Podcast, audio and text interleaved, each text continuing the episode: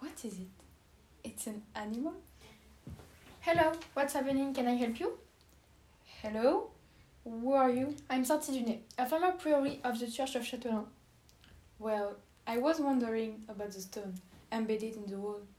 Oh, you're talking about the statue right here? Yes. It represents a lion in profile. And what is he holding? The thing between its paws is a coat of ham hammered. I think I saw an inscription in the right. This? Yes. What does that mean?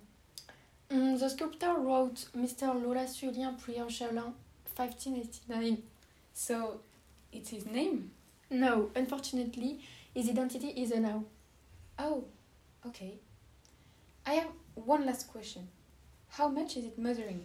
Um, the wall thing measure 1.5 meters and it used to be at the top of the former Prior house. I don't have any other questions. Thank you for all the explanations. You're welcome. Have a good day. Thank you. Have a good day too.